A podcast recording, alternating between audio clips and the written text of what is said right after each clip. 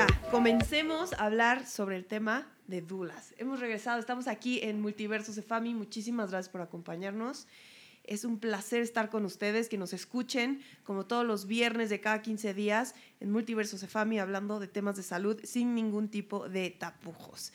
Doctor Héctor. Así es, muy buenos días, Mar. Claros y precisos, hoy con una súper invitada, sí, parte de nuestro equipo Cefami, que quien además es el punto angular de este tema y que nos va a iluminar, a ilustrar y a compartir mucho de esto que, que sí tiene su, su lado de controversias. ¿eh? Está con nosotros Karen Sapi, quien es licenciada en psicología, pero además Dula, con pues una experiencia podemos decir no basta en cuanto a, en cuanto a tiempo porque es una persona muy joven para que es correcto, lo sepa, es una persona muy joven, pero perfectamente preparada y en los años que tengo de conocerla, pues bueno, esto te empapas a veces rápida y fácilmente de acuerdo a la experiencia. ¿Por qué? Porque es un proceso que va asociado a el embarazo y a los nacimientos. Y como ya saben, pues nosotros nos dedicamos a esto, ¿no? Entonces ella ve embarazadas todos los días, este, ha estado Sí, cerca claro. de diferentes tipos de partos, nacimientos, cesáreas, cirugías. Y bueno, es importante para la gente que tiene interés en esta temática y si no, para que lo compartan, sepan todo esto, ¿no? Porque hay inclusive certificaciones en estas cuestiones de, de ser dula o acompañante del parto.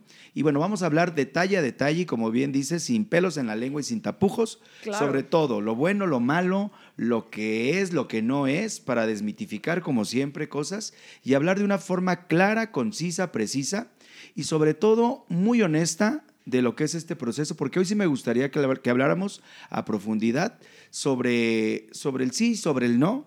De, de- de este proceso del acompañamiento en el parto, de los cursos psicoprofilácticos, de la preparación a la natalidad y bueno, que aparte nos va a servir de introducción porque pronto estaremos transmitiendo una, un en vivo Sí, para los amigos que nos siguen, sepan que también hacemos lives donde estaremos hablando sobre la romantización de la maternidad. Ese va a Entonces, este tema nos lleva mucho a esa parte porque, porque es un engranaje de varias cuestiones que, bueno, cedo el micrófono un poquito a Karen, Karen Sapi, para que la conozcan. Hola, Karen. Hola, hola, muchas gracias por la invitación. Estoy muy feliz de estar aquí para poder compartir de, de mi conocimiento también y de mi experiencia sobre lo que significa ser una dula, que va más allá de ser un acompañante profesional de parto que brinda este soporte físico, emocional e informativo eh, a las mujeres principalmente que están en trabajo de parto, a sus parejas o a sus acompañantes de elección. Va más allá de eso porque también brindamos este soporte incluso este espiritual y mental en ese momento, incluso desde el embarazo. Entonces estoy muy emocionada de poder compartir con ustedes y de poder Ve- ¿Ves brindarles por qué esto. quería que viniera Karen? Porque habla Claro. muy apasionada del tema. No, no, no, es, O sea, es su pasión Le encanta, realmente. le encanta. Tenía que venir ella. Así como a mí me apasiona, bueno, y a los ginecobstetras nos apasiona este rollo del, del embarazo y los bebés. Y, porque mucha gente luego me pregunta, ¿no? ¿Que, que, por qué te gusta la ginecología y demás? Así le digo, "Ay, es porque es re bonito así. Cuando te llenas, te salpican de líquido amniótico. que me dice, oye, pero si en el parto la mamá se está zurrando o algo así, "Mm, pues es parte del proceso y no, no, no, no me da ni asco ni nada. Es de verdad, eso es tan bonito. Todo puede pasar en un parto. Es Entonces- increíble la naturaleza. Cuando lo vivimos y cuando somos testigos del nacimiento de un bebé y de una mujer, es de- verdaderamente apasionante ver ese poder y esa transformación que se da en ese momento. Exacto, esa pasión se comparte y yo creo que eso es algo, bueno, que es con lo que vamos a abrir.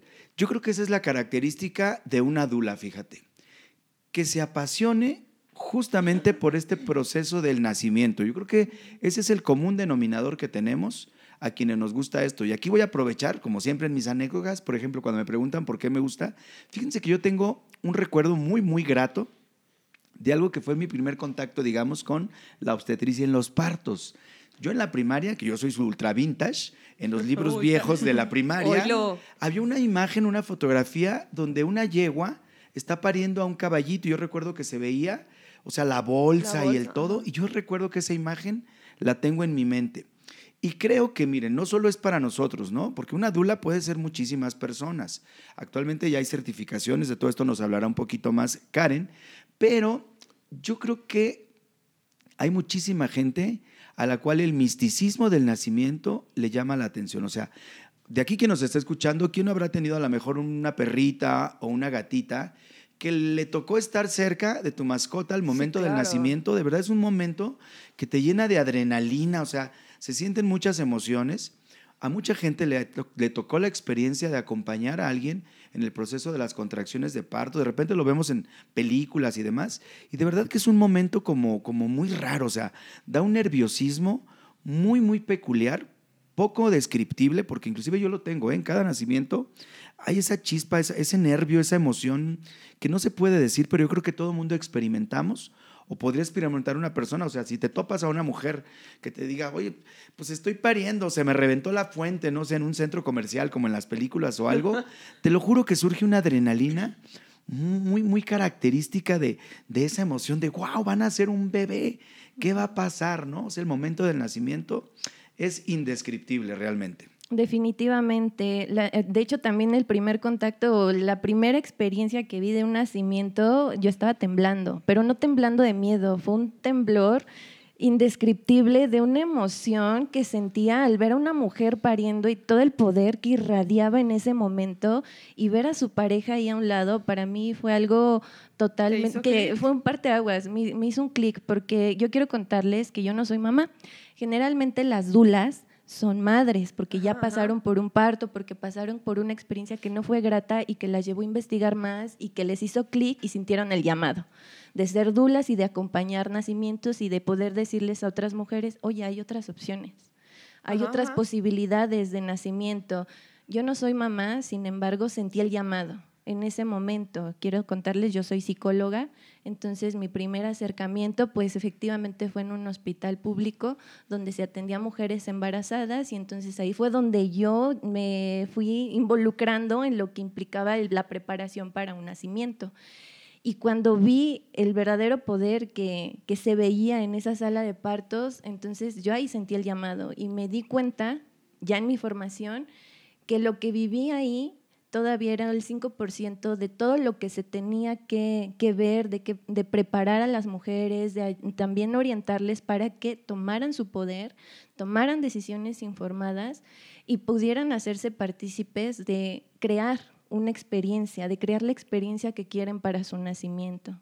Fíjense amigos, toca algo bien interesante, Karen, que voy a abundar también en eso. Ahorita nos vamos a ir de lleno a definir, que todos entiendan qué es una dula, porque a lo mejor hay quien empezó a escuchar y dicen, "Ah, estos de qué hablan, ¿no? hablan? Pero para ser un- un- una dula, un acompañante en el nacimiento o en el parto, este, no es absolutamente necesario que una persona tenga la experiencia de haber tenido un hijo. Eso es algo bien súper importante, porque hay un dicho que dice que todos los caminos llevan a Roma, o muchos caminos nos llevan a Roma, y acaba de decir algo bien interesante, Karen, ¿no?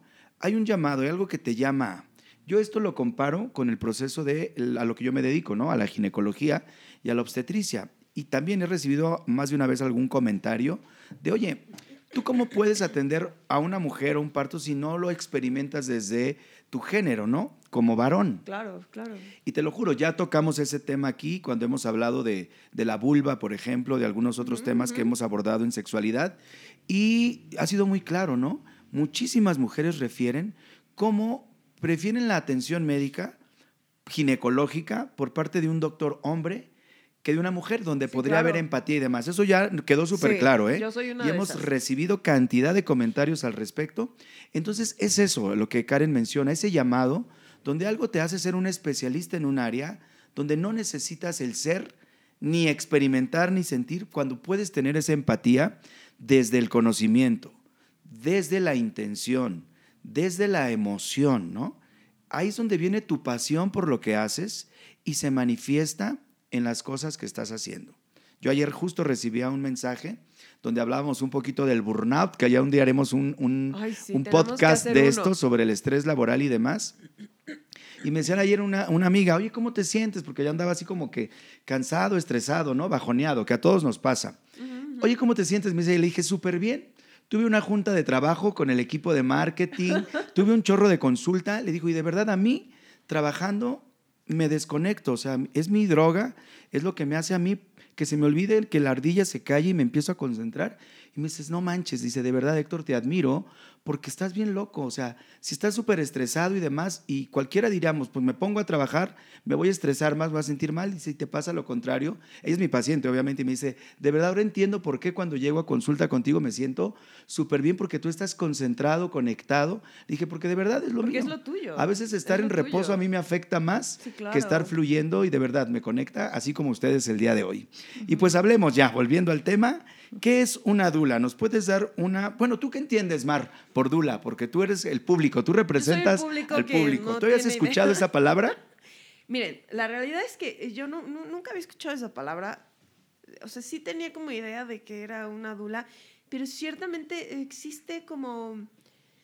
Hay como ciertos... Ah, mm, ¿Cómo decirlo? Desde una manera... No encuentro la palabra correcta, pero vaya, hay como una cierta connotación negativa sobre el tema de Dula, ¿no? Y que yo decía, ay, Dula, otra eh, cosa más que se están inventando para sacarle dinero a la gente, ¿no? Antes, antes de, empezar a trabajar aquí y de, empezar a, ver todos estos temas de, partos, y, porque además sabes que a mí todo eso... Mm.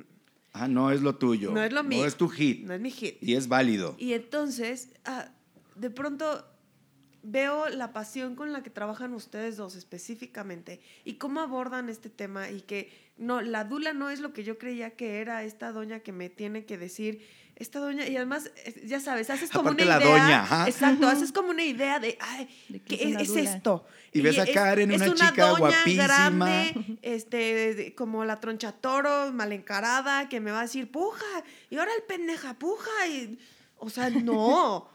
No, ¿por qué? Y de pronto me topo con, con, Karen, que es toda zen, toda paz, toda, linda, bonita. toda bonita, toda espiritual, toda, sí, sí se puede, sí.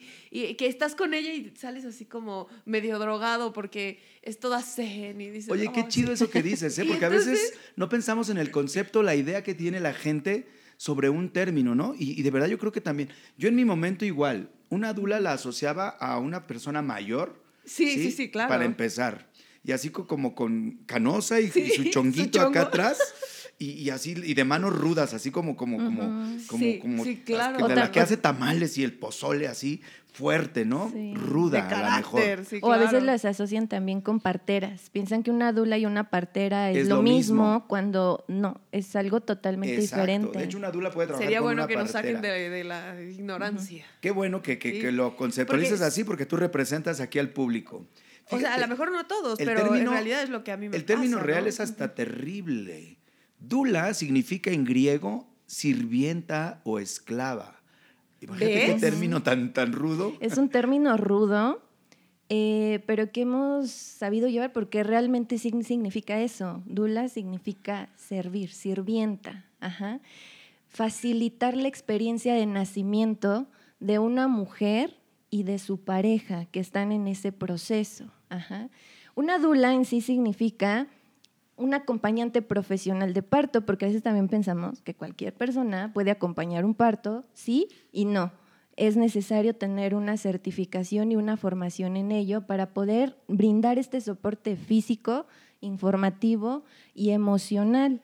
Y más aparte, si tenemos otra formación y lo podemos unir con ese acompañamiento, pues qué mejor, ¿no? En mi caso, pues yo soy psicóloga también apasionada de la psicología perinatal y yo uno todo eso para poder brindar un acompañamiento integral a las mujeres que se acercan a mí o este para poder este facilitarles este proceso, ¿no? Porque qué mejor que transitar este camino hacia la maternidad con un profesional. Sí, es algo que se ha especializado, llamémoslo así. Pero de entrada, por lo que mencionábamos, también hay que quitar el sesgo que tienen algunas palabras por su nombre que, y que las hemos hecho los humanos como peyorativas, ¿no? Porque decimos el término sirvienta y se escucha como rudo, feo. Pero lo acaba de decir Karen, ¿no? Significa servir. Y hoy por hoy, en el mundo, qué útil es ser útil a los demás. Eso es servir. Serle útil a alguien más, ¿no? Y tenemos que volver a esos términos ya así espirituales y demás, porque es bonito, ¿no? Calidad de servicio. Y creo que muchos somos prestadores de servicios. Un médico es un prestador de servicio. Entonces hay mil formas de servir. Y una forma de servir se ha dado históricamente en eso, ¿no? Estar al servicio de una mujer que entra en un proceso muy fuerte, que es el de nacimiento, que tiene esa necesidad de apoyo, de ayuda, de compañía. De verdad, ahí es donde radica el punto de lo que es una dula. Una dula ha existido siempre, históricamente, inclusive en muchas especies de mamíferos, ¿sí? Fíjate, sin, sin el, nivel del Homo sapiens, ¿sí? De este, este nivel de inteligencia o demás, se hacen acompañar algunas especies de un algo o de un alguien para elevar ese nivel de confianza y de poder llegar a este punto. Entonces, la dula, como bien dice Karen, no es exactamente la partera, ¿sí? Es la persona que acompaña a la mujer pariendo, no precisamente quien la atiende. ¿Quién podría ser ancestralmente? Porque aparte hay otro nombre muy interesante, ¿no? Tú has escuchado el término comadre, ¿no? Ah, que ahora hasta, hasta espiritualmente se aplica al hecho de que es quien bautiza a tus hijos o quien los lleva a la La verdad es que no. La comadre, como su nombre lo dice, co es acompañante. Comadre es la acompañante de la madre. Así se oh, estableció el comadrazgo ancestralmente. La comadre la mujer que acompañaba, justamente es la dula. Esa mujer que te acompañaba en el proceso Oye, del parto, las mamás deberían de decirte comadre. Así Estaría genial. No, y por eso aplica, fíjate que mucha gente sí lo aplica correctamente. Muchas mujeres en México, en nuestra cultura mexicana y en muchas culturas latinoamericanas, a la mejor amiga le dicen comadre, ¿qué onda comadre? Sí. Y de ahí viene también el compadre, ¿sí? Pues es el que con los hijos y demás, es tu brother, es tu partner, ese es tu compadre pero lo transpolamos después al hecho de, cuestiones religiosas y demás. Pero la realidad es esta, ¿no? Es ese acompañante, porque el compadre también era el que acompañaba al papá cuando estaba la mujer pariendo, que era bien distinto, y eso hemos luchado mucho por cambiarlo, ¿no? Esa segregación este, sexual o eh, de género que se daba donde la mujer tenía que parir sola ya con la comadre, y el compadre, pues era el que acompañaba al papá, vente, acá echarte el cigarrito afuera y demás, porque tu mujer está pariendo. Y era, era la red de apoyo al papá y el papá, pues, que una chela y un vinito o algo. Y la que estaba pasando las de Caín era la mamá realmente, sí, claro. Ahora, en, la, en esta parte del proceso de educación perinatal, que es parte de las especialidades, que también voy a ahondar un poquito más de Karen, es no, integrar esta parte y que el padre ahora sea compadre, pero de la mamá, ¿no? Que, que la acompañe y que viva la experiencia de la paternidad, porque vamos a cambiar muchas cosas, es algo por lo que se está pugnando en este mundo, en todo el planeta, por ser más partícipes de los procesos naturales y de integración de la pareja. Y en este sentido, viene esta parte de especialización, ¿no? Entonces, antes, la dula o la comadre o la acompañante, pues era desde la mamá, la hermana, la abuela, alguien que te brindara esa confianza como mamá al estar pariendo, de sentir que no estás sola y que nadie va a pasar.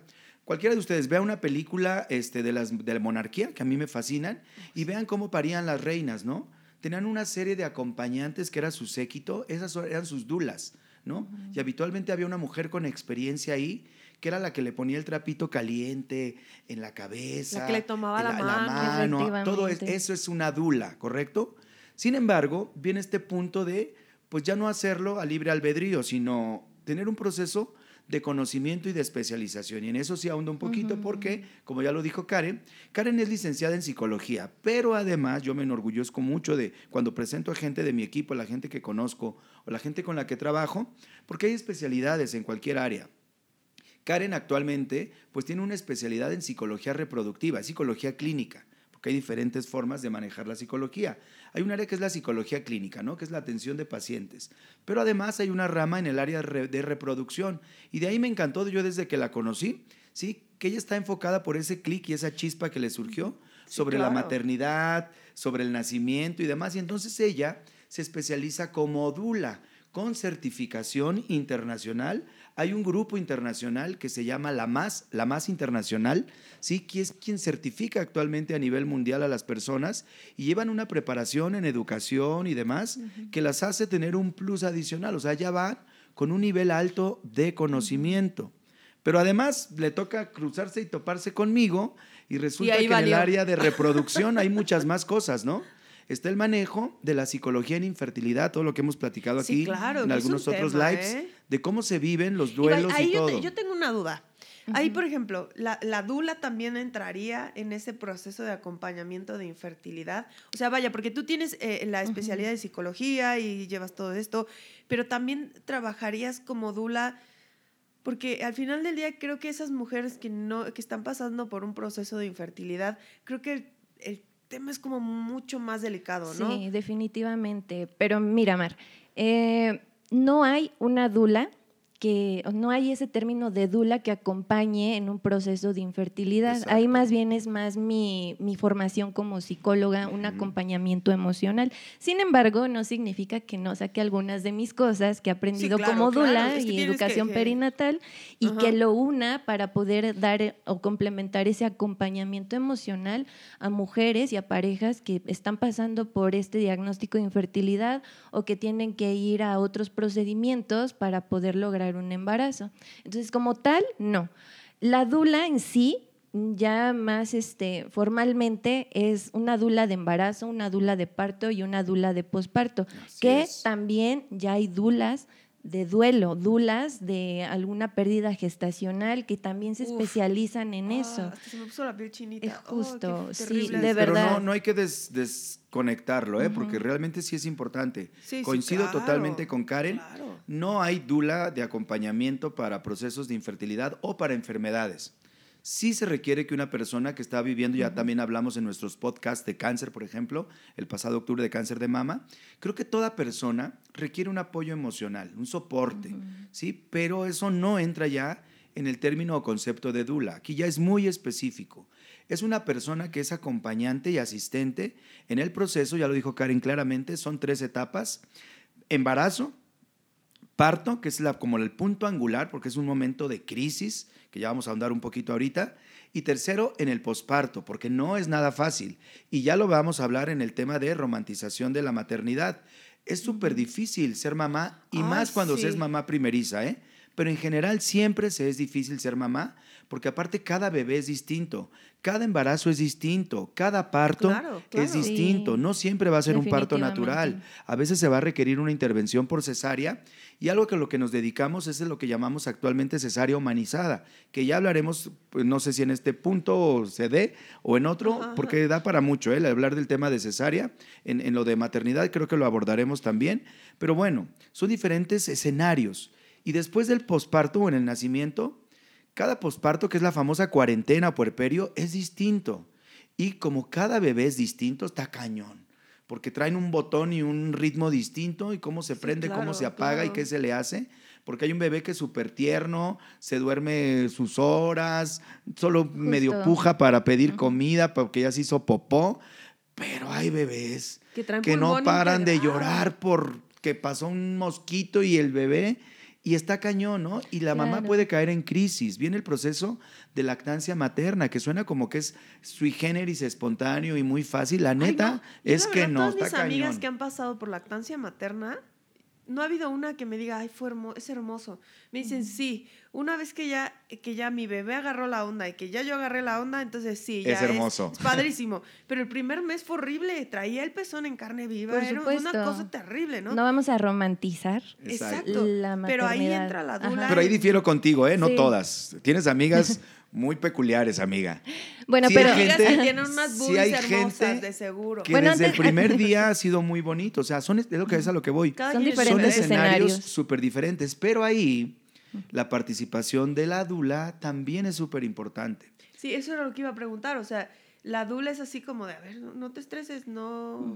Me gustaría hacer una aclaración de todos estos términos porque de pronto pueden, los que nos están escuchando pueden estar escuchando demasiados términos. Ajá, ajá. Y me gustaría hacer una aclaración porque sí tengo una eh, certificación como educadora perinatal, pero ese es distinto a ser dula. Una educadora perinatal se encarga más de lo didáctico, de dar clases de preparación para el nacimiento.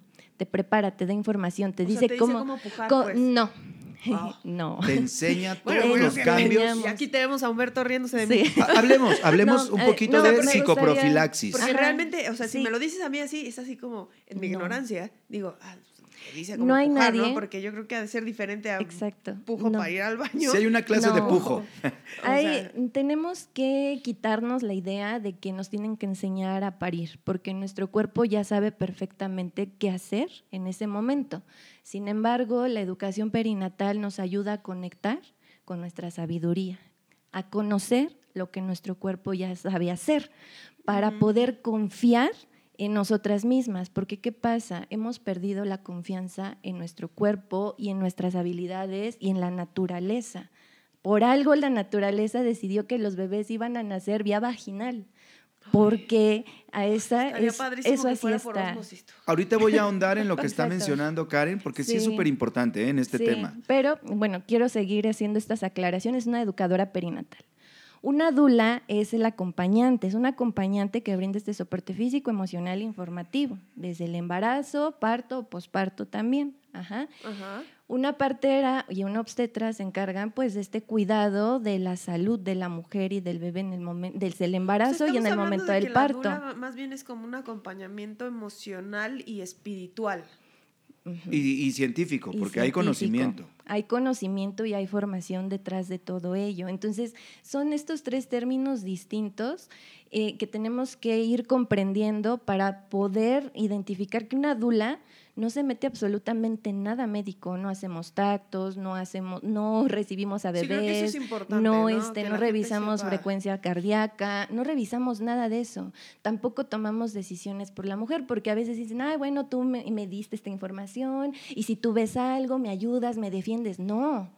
Yo te doy la información, pero a ti te toca defenderte, a ti te toca hacer tu plan de parto, a ti te toca decir lo que no te parece, a ti te toca decir si tienes dudas, a ti te toca preguntar.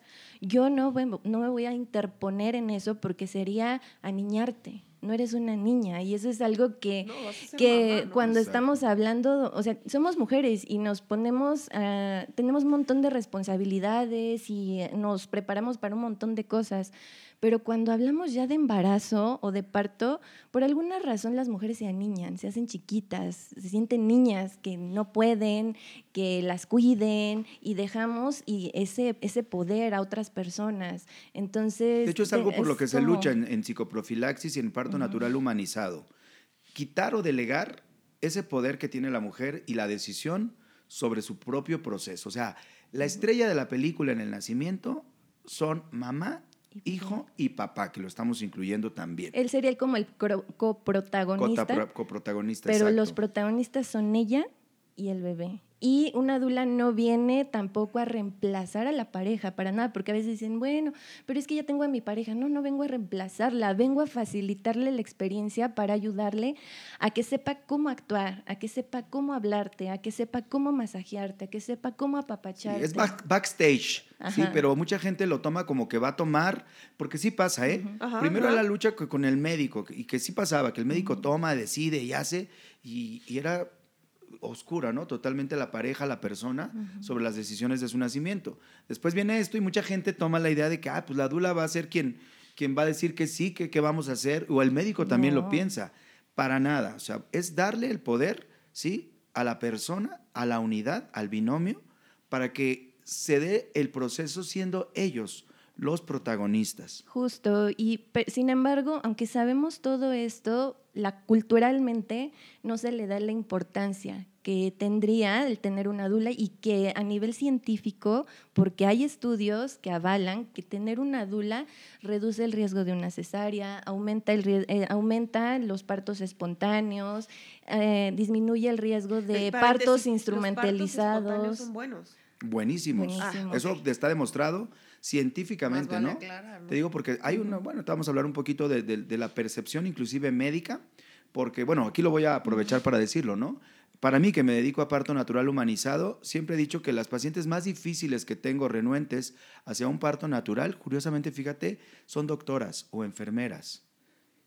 Y tú podrás decir, pues por algo, ¿no? Pues si sí, saben, claro, entonces, claro. ¿por qué no quieren partos? ¿no? ¿Por qué? Porque la experiencia de lo que han visto o hemos vivido es distinta a lo, a lo- a lo que es el enfoque del parto humanizado. Y, y- y es curioso, ¿no? Porque a las doctoras les pregunto, a ver, doctora, ¿y qué dicen todos los libros, artículos y demás? ¿Qué es mejor, parto o cesárea? La respuesta es unánime, o sea, si es una persona que estudia y demás, así me lo dicen, doctor, pues parto. Todas las bibliografías dicen que se complican menos los partos, que, o sea, que tienes menos riesgo de un proceso por anestesia, por cirugía, o sea, si no es cirugía mayor, una cesárea y demás. Ok, ¿y qué quieres tener? Cesárea. o sea, es curioso, ¿no? O están en contra de, de, lo mismo que estás estudiando, pero ¿por qué? Que ahorita voy a volver a retomar el punto de lo que dice Karen. Lo que mencionabas también ahorita, o sea, una dula sí es un acompañante, puede ser la hermana, la prima, la comadre, pero actualmente estamos hablando de un enfoque ya profesional. Es mejor que ese acompañante tenga bases científicas de conocimiento, una preparación, una certificación y entienda todo lo que está diciendo Karen, donde no tomo decisiones, ayudo y participo y sé, ¿no? Porque llegan armadas, o sea, es, es muy bonito. La verdad, yo soy una persona satisfecha del trabajo que hago en equipo con una dula. ¿Por qué? Porque llevamos un proceso de aromaterapia, masaje, técnicas de movimiento, actividad física durante el trabajo de parto, que era completamente limitado y que sigue siendo limitado en instituciones públicas. O sea, una dula no puede estar en algunos hospitales, sí, a nivel mundial, ya hablaremos de esto, es diferente a lo que se vive en México.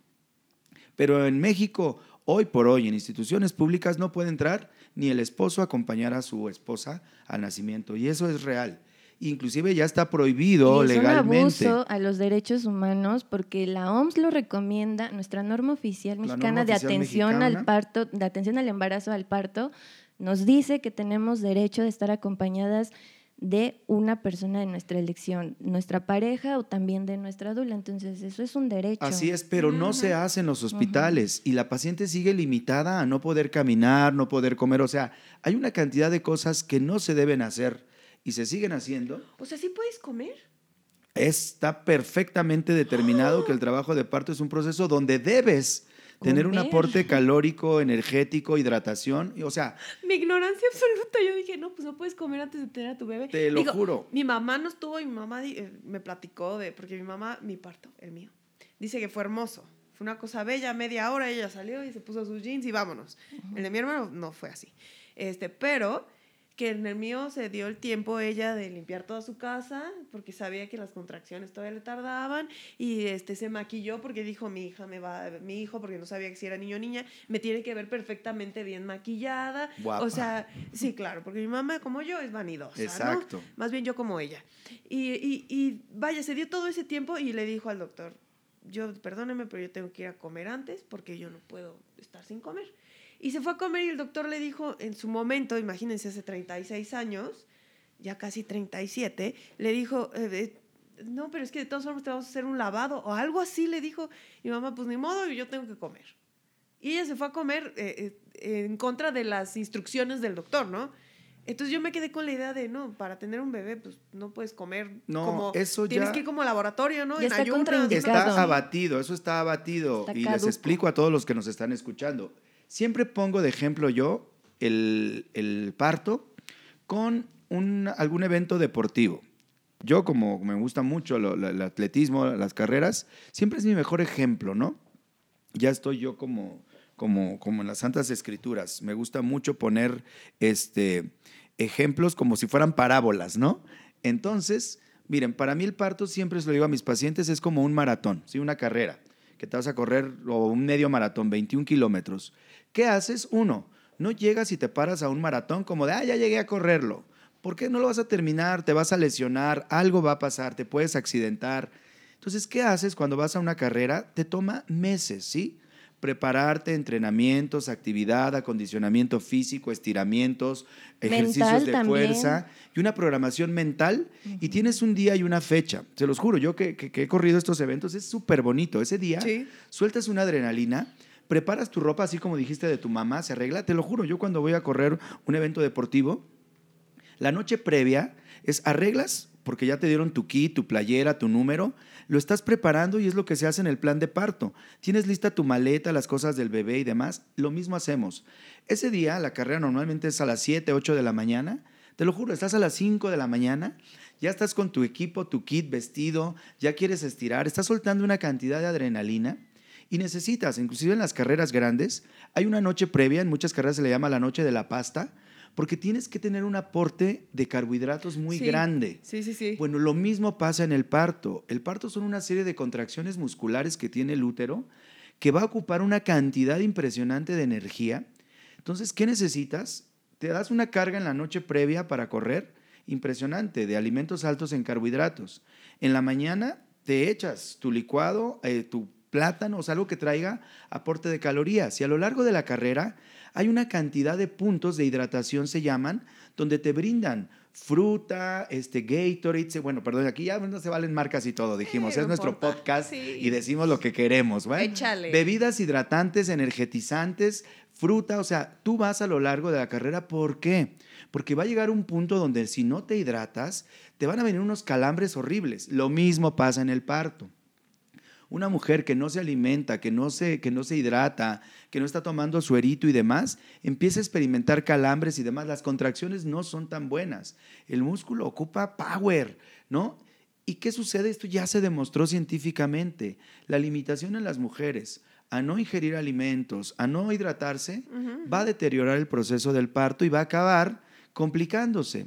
Entonces nosotros en parto natural humanizado permitimos esto y es muy importante que como tu mamá haciendo que hacer o demás esté en actividad física y bueno, ahí entra el papá y entra la dula porque ella viene con su silla, con su pelota, su tapete. Nos ponemos a veces a hacer yoga, ejercicios de pelota, estar en cuclillas, o sea, y esto va soltando una serie de hormonas súper importantes como la oxitocina, pero también una hormona que nadie habla de ella, que se llama relaxina, que relaja los ligamentos, tendones y va a facilitar el proceso de la expulsión del bebé, va a relajar y algunos endorfinas también, las endorfinas. Y sus endorfinas, para que la paciente esté contenta, bien, que pierda el miedo, porque lo que surgió y sucede con las doctoras, y lo mencionó ahorita Karen, que es lo que quería retomar. No, no, dijo Karen desde el principio, tu cuerpo ya está preparado para esto. O sea, la anatomía física humana de la mujer está diseñada para parir lo que mencionabas hace ratito, ¿no? Y lo dijo Karen. O sea, nunca agarramos un curso de a ver cómo voy a cagar, ¿no? O sea, no. ¿Cómo voy a respirar? voy a tener relaciones sexuales, ¿no? Echar pata. Déjame ver el manual del sexo. Ahí sí debe haber clases. Yo tengo una anécdota de eso. No, tu cuerpo ya está diseñado. Y no es mía, es ajena. Tú puedes, les voy a recomendar una película, La Laguna Azul. Es bien bonita en ese contexto, porque son dos chicos adolescentes que se pierden en un barco, bueno, de niños, ah, y crecen ellos dos, ¿no? Sí, la vi. Nadie les enseñó a echar pata y nadie les enseñó a parir. Ahí tienen relaciones y paren de una forma súper natural. ¿Qué es lo que sucede? No ocupas un manual, Mar. Ahí sí difiero. ¿eh? Pero ¿saben qué sucede? Que, lo, que, hayamos perdido la idea es bien distinto. Que racionalizamos. Esa es nuestra, en un parto, ese es nuestro peor enemigo, nuestra parte racional que nos desconectamos tanto en nuestra parte mamífera que todo lo racionalizamos, de todo queremos tener control, todo lo queremos rápido y en el menor esfuerzo, pero un parto significa entregarnos al descontrol y significa entregarnos a ser, no a ser. No, pero ¿qué eh, sucedió además, Karen? Viene un proceso de miedo, de pánico, o sea, no es miedo. O sea, personalmente, ahorita que dijiste, hay que al descontrol, yo, ya nada más de pensar eso, yo dije, otro motivo más para no entrarle. es como el sexo, en el sexo también, o sea, honestamente tienes que dejar de racionalizar. Pero lo cool es que existen Déjate llevar por tus sensaciones y emociones. Que, que nos hagan esa guía de decirnos, eh, ok, ah, sí, sí, esto es lo que tienes que hacer y estos son los pasos a seguir y esto es lo que va a pasar y no te tienes que estresar. O sea, es como esa guía, ¿no? Ah, bueno, todo eso que dices también lo mencionó ya Karen. Eso es educación prenatal o perinatal. Eso es lo que se ve en un curso psicoprofiláctico, desde anatomía, ¿sí? Este, el proceso de cómo, qué es lo que va a hacer el bebé a lo largo del mecanismo de trabajo de parto, cuáles son lo que hablamos ahorita, hormonas que se liberan, o sea, eso se llama conocimiento, ¿no? Y se requieren varias sesiones y varias clases donde se va enseñando a las personas qué está sucediendo en tu cuerpo y qué va a suceder al momento del parto, ¿sí? Conocimiento sobre tus músculos, ya lo dijimos aquí en lo de cáncer de mama, o sea, hay gente que no se conoce su propio cuerpo, lo hemos dicho en los podcasts de sexualidad. El primer error es que no conozcas tu cuerpo, dónde te gusta, dónde se siente. Lo mismo es en el parto. Y a eso vamos en esta parte de preparación, porque ya especificando qué hace una dula de, en preparación, ya hablamos de lo que hace una educadora perinatal, pero una dula en preparación gestación o durante el embarazo, pues programa ciertos encuentros con la mujer y su pareja o con su acompañante y tenemos que conocer su historia de vida, tenemos que conocer cómo está el vínculo con su pareja, tenemos que conocer su, su red de apoyo, qué le gusta, expectativas que tiene para su parto, qué le gustaría, le gusta que la toquen, se siente cómoda con su desnudez o no le gusta, este, si tiende a ser una persona introvertida o extrovertida, porque definitivamente todo lo que no sanamos o todo lo que implica un obstáculo en nuestra salud mental desde el embarazo, definitivamente va a ser un obstáculo, una complicación en el trabajo de parto, en la dilatación, en que no avance. Este, eh, exactamente. mira, yo observo, para, que, para quien no esté en nuestro estudio, yo observo el brillo en la mirada de lo que dice Karen. Sí, no, ya está esperando un parto ahorita. Y es a lo que yo voy, mira, eso es una dula, ¿sí? Con educación, con conocimiento, porque ahí estás aplicando un buen de tu espíritu como psicóloga.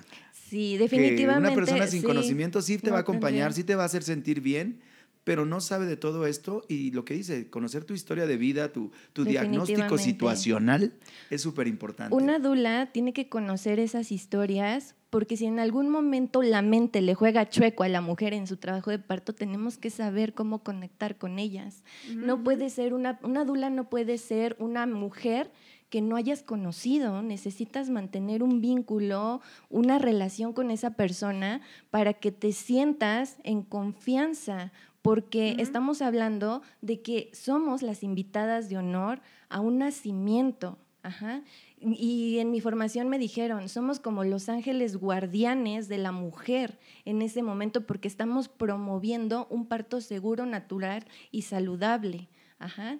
Entonces, lo que a nosotros nos toca es conocerla. Sin embargo, tenemos que saber nuestras limitaciones. En mi caso, yo soy psicóloga, pero hay dulas que no son psicólogas y necesitan saber cuál es su limitación y, definitivamente canalizar cuando hay situaciones más difíciles, porque a veces estamos hablando de que la mujer pasó por abuso sexual.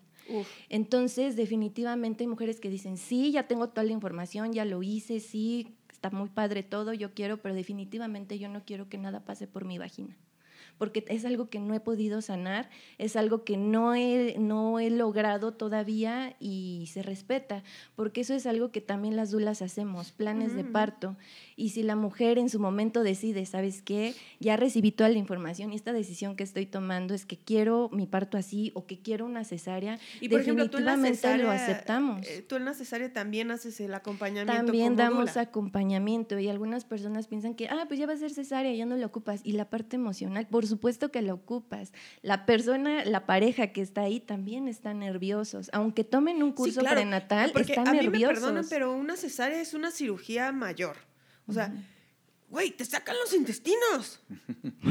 Por Dios. No, y sangras un buen. y, nadie habla de eso. O sea, nadie habla de eso. ¿no? Un hipovolémico, una embolia cerebral, mayor. una trombosis. O sea, hay muchos riesgos de una cirugía mayor que la gente no tomamos en cuenta y los médicos no le explicamos a un paciente sobre riesgos, ¿no? Nadie habla de eso y es súper importante que también los médicos, los obstetras, las parteras, todos hablen de lo que implica una cesárea y no lo tomemos a la ligera, que por supuesto no estamos en contra de las cesáreas. Exacto. Es una cirugía que, salva vidas. Es una cirugía que salva vidas, pero que cuando abusamos de ellas, cuando estos riesgos, y nadie nos dice de los riesgos, ¿no? Entonces, eh, salva vidas, pero bajo un cierto porcentaje, porque según la OMS, solo de un 10 a un 15% de mujeres van a necesitar una cesárea. Fuera de eso, todas las demás van a poder tener un parto natural. Por supuesto que en un parto también va a haber riesgos, pero no en la misma cantidad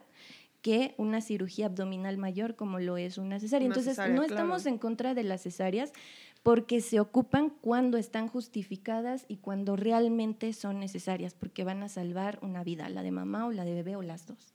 el riesgo mayor hoy por, hoy en un parto, honestamente, lo voy a decir, es que te atiende alguien que no tenga ya experiencia en el parto, porque sí sucede. Esto suena impresionante, pero de verdad hay médicos especialistas en gineco y obstetricia que no saben ya atender partos. En su formación ya se generó este temor, esta fobia, porque no solo es de la paciente, ¿eh? también es por parte del médico.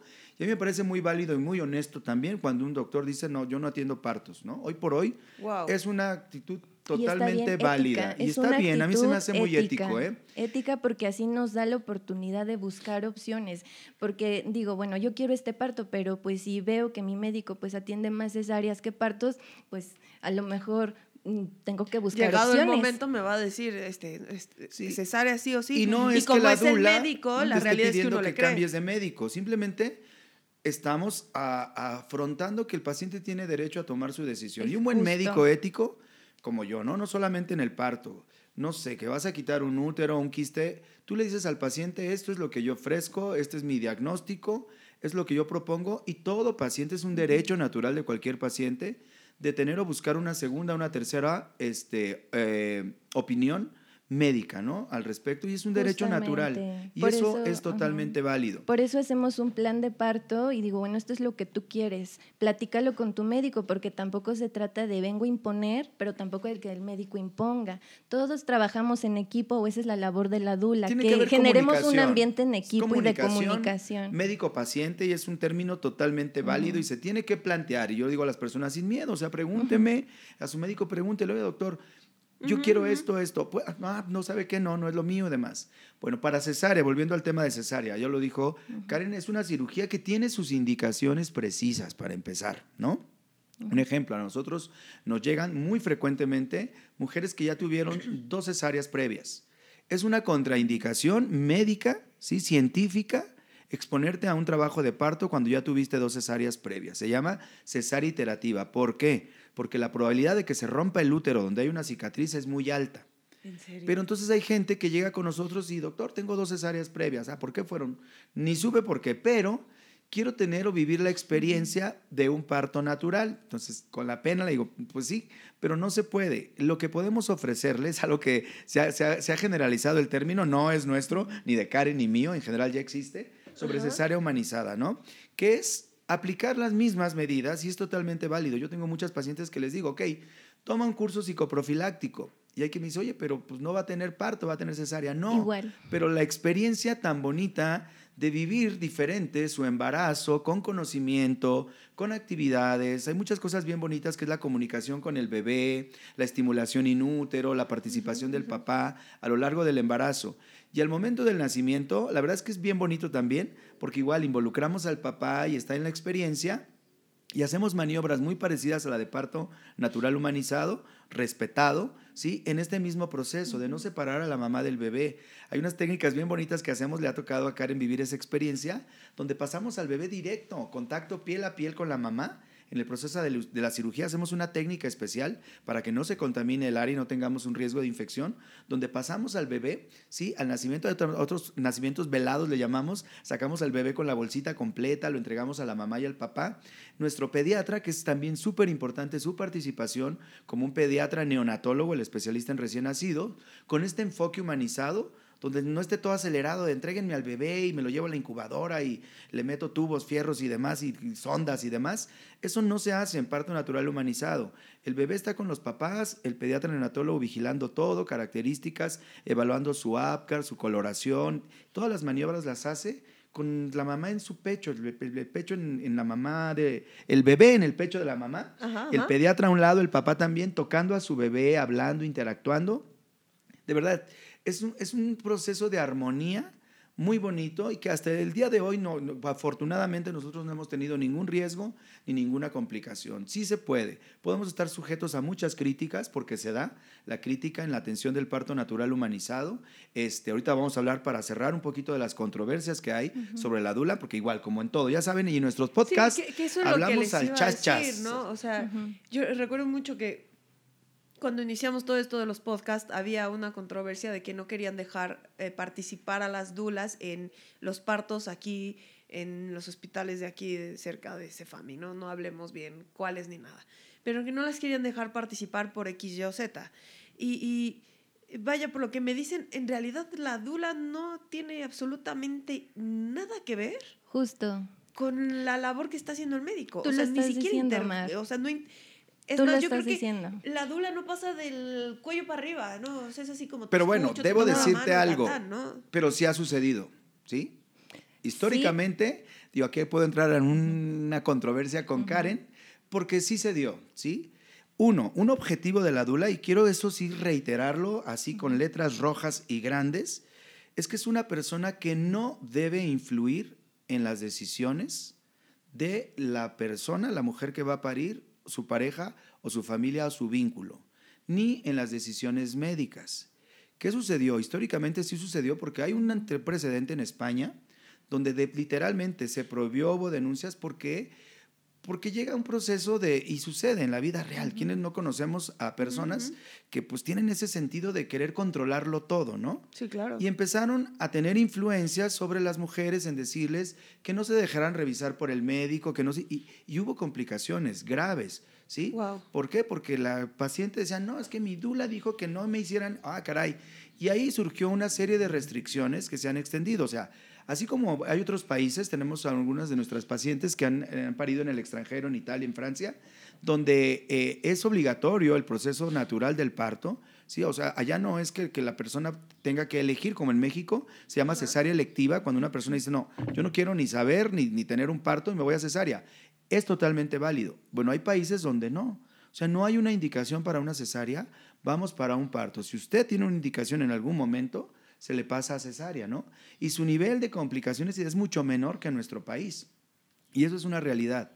Pero también existen restricciones. En España hay el precedente donde se empezó, hay una ley inclusive promulgada, donde se limita y se prohíbe que una dula infiera o, o intervenga en las decisiones médicas e influya sobre las decisiones de una paciente. Ahí tenemos que tener, tenemos que tener, cuidado, tenemos que tener mucho cuidado porque éticamente no nos toca tomar decisiones por las mujeres. Y cuando damos la información siempre es con evidencia, respaldando, no lo dice tu dula. Lo dice este artículo, lo dice la OMS, lo dice la evidencia. Yo te doy esta información y tú tomas tu decisión. Si yo estoy acompañándote ahí no y yo veo que hay un abuso, no te voy a defender. Tú te vas a defender porque para eso te di la información. Te estoy dando las herramientas. Te estoy dando las herramientas para que tú alces la voz, porque defenderte volveríamos a lo mismo, te quito tu poder ese poder por el que tanto estamos trabajando y que tú saques, porque estás pagando un servicio, entonces tenemos que tener mucho cuidado las dulas también en ese aspecto. Idealmente no nos toca tomar decisiones por, por las mujeres, ni nos toca hacer sus planes de parto, porque a veces también tenemos que quitarnos ese ego de yo quiero que tengas este parto, por supuesto que no. Cada mujer es distinta con necesidades diferentes y van a decidir cómo quieren que nazca su bebé. Y vamos a otro punto que también mencionó el doctor. ¿Qué tipo de nacimiento le quieres dar a tu bebé? Porque no nada más es qué tipo de parto vas a tener, sino qué tipo de recibimiento quieres que tenga tu hijo o tu hija y que asumas esa responsabilidad de que también tienes ese poder de decidir cómo quieres recibir, cómo quieres que, que tu bebé sea bienvenido a este mundo. Ajá. Contacto piel a piel, que esté papá, que esté la pareja, que esté la abuelita. ¿Quién quieres que esté? ¿Qué quieres? Sus ¿Quieres hermanos. que sus otros hijos? Sí, yo fomento mucho que los hermanos vean hacer a sus hermanos. Es algo que me gusta mucho personalmente. Pero que requiere preparación también. Así es. Ajá, para los hijos. a, un, a sus cursos y demás. Justo. Y esta, y esta parte de no importa que vayas a tener una cesárea, la preparación y la educación es esencial. La forma de nacer. La forma de nacer. Porque vamos a lo mismo. Podemos estar promulgando el nacimiento humanizado, pero no es forzosamente el parto. Significa respetar las decisiones, deseos y necesidades de la mujer. Sí, o sea, porque es lo que decías, ¿no? Si una mujer tiene mucho miedo de, es que yo no quiero un parto de que nazca por mi vagina porque me, me aterra, me aterra. Porque tuve un abuso sexual, porque tengo otras porque cosas. solamente me aterra, ¿no? Me aterra, tengo, y no quiero. Debe haber un trasfondo. Aquí viene la parte psicológica que a lo que se refiere Karen. Debe haber un trasfondo, pero es válido. Y es a lo que voy, un ejemplo contigo. Yo sé que no quieres ser mamá mar, pero si en algún momento cambia tu idea, porque luego ya hablaremos de reloj biológico, está pendiente, pendiente el podcast, podcast sobre reloj Ángel. biológico, porque puede cambiar tu idea de un día para otro. Es impresionante eso del reloj biológico. Bueno, si te sucede, Hasta igual viene no. el proceso donde dices, ok, ya me embaracé, pero yo no quiero un parto vaginal, ¿va? Tenemos que brindarte la experiencia, es tu decisión. Ahí estamos hablando de lo que están, Claro, estamos hablando del claro. tema, ¿no? Lo que una dula, y puedes tener curso psicoprofiláctico, acompañamiento, y tu dula debe respetar esa decisión que tienes y tu médico también. Pero entonces el proceso de experiencia del nacimiento para todo tu vínculo familiar, que son tú, tu bebé, tu pareja, si existe, porque hay quien también pare sin pareja o no tiene pareja, es una mamá soltera, bienvenida, se le brinda el mismo apoyo, la misma asesoría y la misma experiencia, tiene que ser única e irrepetible, bonita, ¿sí? Y lo podemos hacer tanto para parto como para cesárea. Entonces, pero se te tienen que brindar las herramientas y el conocimiento, que eso es lo que hace un educador perinatal. Y el mensaje que quiero mandar no es como que tienes que tener parto, no. Eh, si en algún momento alguien de quien nos escucha decide que quiere ser mamá y pues bueno, tiene que empezar un proceso de tomar decisiones, yo los invito a que no tomen decisiones solo a partir del miedo o de las experiencias de otras mujeres, porque cada mujer es un mundo, cada experiencia es distinta. Dense la oportunidad de informarse, de acercarse a profesionales para poder eh, prepararse para ese momento y poder tomar una verdadera decisión consciente e informada y responsable. No, no tomen decisiones solo por miedo. Conozcan, si algo te da miedo, conócelo, conócelo, infórmate y tome una, toma una decisión, pero que sea tu decisión, que no sea la decisión porque tu mamá, tu amiga, tu hermana te contó que así les fue en, en sus nacimientos y porque fue lo que aprendiste. Toma tu decisión, ah, toma ese control y ese poder que tienes, porque es tu cuerpo, porque es tu hijo y porque va a ser el nacimiento de tu bebé y va a ser uno de los días más importantes de tu vida, te lo puedo asegurar, se los aseguro, las mujeres recuerdan, más allá de que si fue parto cesárea, se acuerdan de todo lo que vivieron, de cómo les hablaron, de cómo las trataron, de verdad está científicamente comprobado que es una memoria, una experiencia que vas a recordar el resto de tu vida. Entonces, ese es el mensaje que a mí me gustaría dejar para quienes nos están escuchando. Muy bien, para mí mi premisa y mi prerrogativa es volviendo al tema de las controversias sobre la dula, sí, todo lo que se ha generado o se genera, que en México, de verdad, creo que estamos todavía en pañales en este proceso de evolución, a diferencia de países desarrollados, pero habemos muchos que pugnamos. Es que hay tres vertientes, ¿sí? En este trabajo. Y lo digo por, para que las dulas que nos estén escuchando, porque aparte voy a compartir con, con muchísima gente que conozco este podcast, espero también lo compartan amigos, son tres vertientes, ¿no? La dula la, la, persona, la embarazada y su vínculo, que es pareja, bebé, y el médico, ¿no? Mi premisa es, hagamos equipo, ¿no? No somos enemigos ninguno de los tres, porque luego se da esa situación. O sea, si tú estás yendo con tu médico a quien no le tienes confianza, no le tienes cariño, no le tienes respeto, ahí no es, red flags. Ahí no es, claro, claro. Como médico, si tu paciente, te lo juro, ¿eh? te lo juro, pero también como médico, porque nos pasa, dices, ah, esta paciente neta, porque lo vives, seamos honestos aquí. Hay pacientes difíciles y dices, no, no, no. O sea, no es lo mío. Recomiéndale a alguien más, sugiérele atención médica en otro lado. Y el punto, la dula. Que la dula sea tu amiga, no tu enemiga, ¿no? Y a las dulas que nos estén escuchando, haz equipo con tu médico, porque a la mayoría que yo conozco, honestamente, no hacen equipo con el médico. O sea, sí es como el alguien más, como que se, se cierran mucho a, la pareja o a la, o a la paciente, ¿no? Ella, ella somos eh, tú y yo, no, no somos tú y yo, somos un equipo, ¿no? Y el médico es importante que genere este vínculo donde te sientas a gusto hasta al estar con él y en el trabajo de parto, pues estemos conversando, platicando, te eches una platicadita en lo que los dejas a veces un ratito solos, amo lo de parto orgásmico, ya hemos hablado de él en otro podcast, dejarlos solos a lo mejor un ratito y ni la dula, ni el médico, ni nadie, para que tengan su momento, su espacio y bueno, ahí interactuamos, platicamos, ¿sí? Pero acérquense, yo lo que invito es a las dulas, acérquense a los médicos, conózcanlos. La mayoría no conocen a los médicos, no saben cómo son fuera del ámbito a la veces profesional.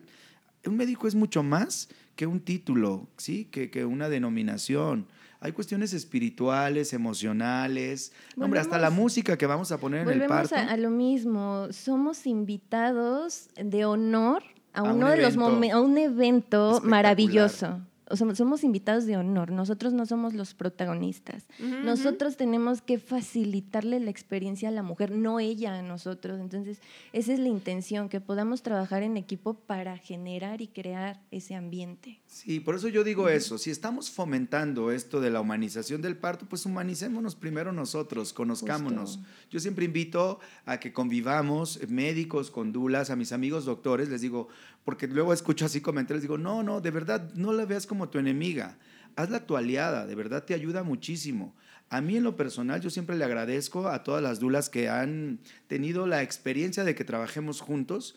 Me facilitan muchas cosas porque mi paciente llega mucho más tranquila, yo me estreso un tanto menos, o sea, no solo la paciente, hasta el médico se estresa menos cuando confías en tu sí, dula. claro, porque al final del día, sea cesárea o sea parto, existe un riesgo. O sea, hay un riesgo para mamá y hay un riesgo para Y estamos bebé ahí trabajando todos. Sí, claro. Pediatra. Y, hay algo que se me estaba pasando decir y que mencionó ahorita el doctor de hay que conocernos entre nosotros, pero también hay que conocernos a nosotros mismos de manera individual como profesionales de la salud. Porque si yo como dula soy ansiosa, si yo como dula me estreso bien rápido, no sé esperar, si como dula no me conozco, me da miedo mi cuerpo, me da miedo tocarme, me da miedo expresar, me da miedo tocar a las demás personas, entonces, ¿qué tipo de acompañamiento voy a dar? Y va lo mismo también para el equipo médico, ¿no? Lo, voy a lo mismo, al mismo, también al equipo médico, conocerse, sanarse, ir a terapia, lo que sea necesario para que estemos emocionalmente estables y podamos transmitir de verdad un acompañamiento de calidad y un servicio de calidad a las mujeres. Entonces, se me estaba pasando ese dato que es súper importante, que no nada más todo es teoría y certificarnos y la especialidad, sino también que debemos de trabajar en nosotros mismos razón siempre la siento en modo zen. Sí, no, y hay que estar alertas porque todo puede pasar en el parto. Y si pasamos a una cesárea y hay una indicación, todos tranquilos y vamos a hacerlo bien, el objetivo siempre va a ser el mismo. Sí, no, porque un parto, por mucho que quieras un parto, si se está complicando. Ahí está en un plan de parto, revisamos dos. Nuestro plan A es el parto natural, pero también tenemos que revisar un plan B. Si esto se llega a complicar, ¿qué va a pasar en la cesárea? ¿Qué vas a esperar? ¿Qué, qué te van a decir? ¿Te van a limpiar? ¿Te van no a cargar culpas ni nada de eso, ¿eh? porque sí me ha pasado pacientes que, que, en ese momento se deprimen porque no va a ser parto pues, tranquila. El objetivo, y, y con eso me encanta cerrar, ¿sí? es uno, la integridad y la salud de todos, ¿no?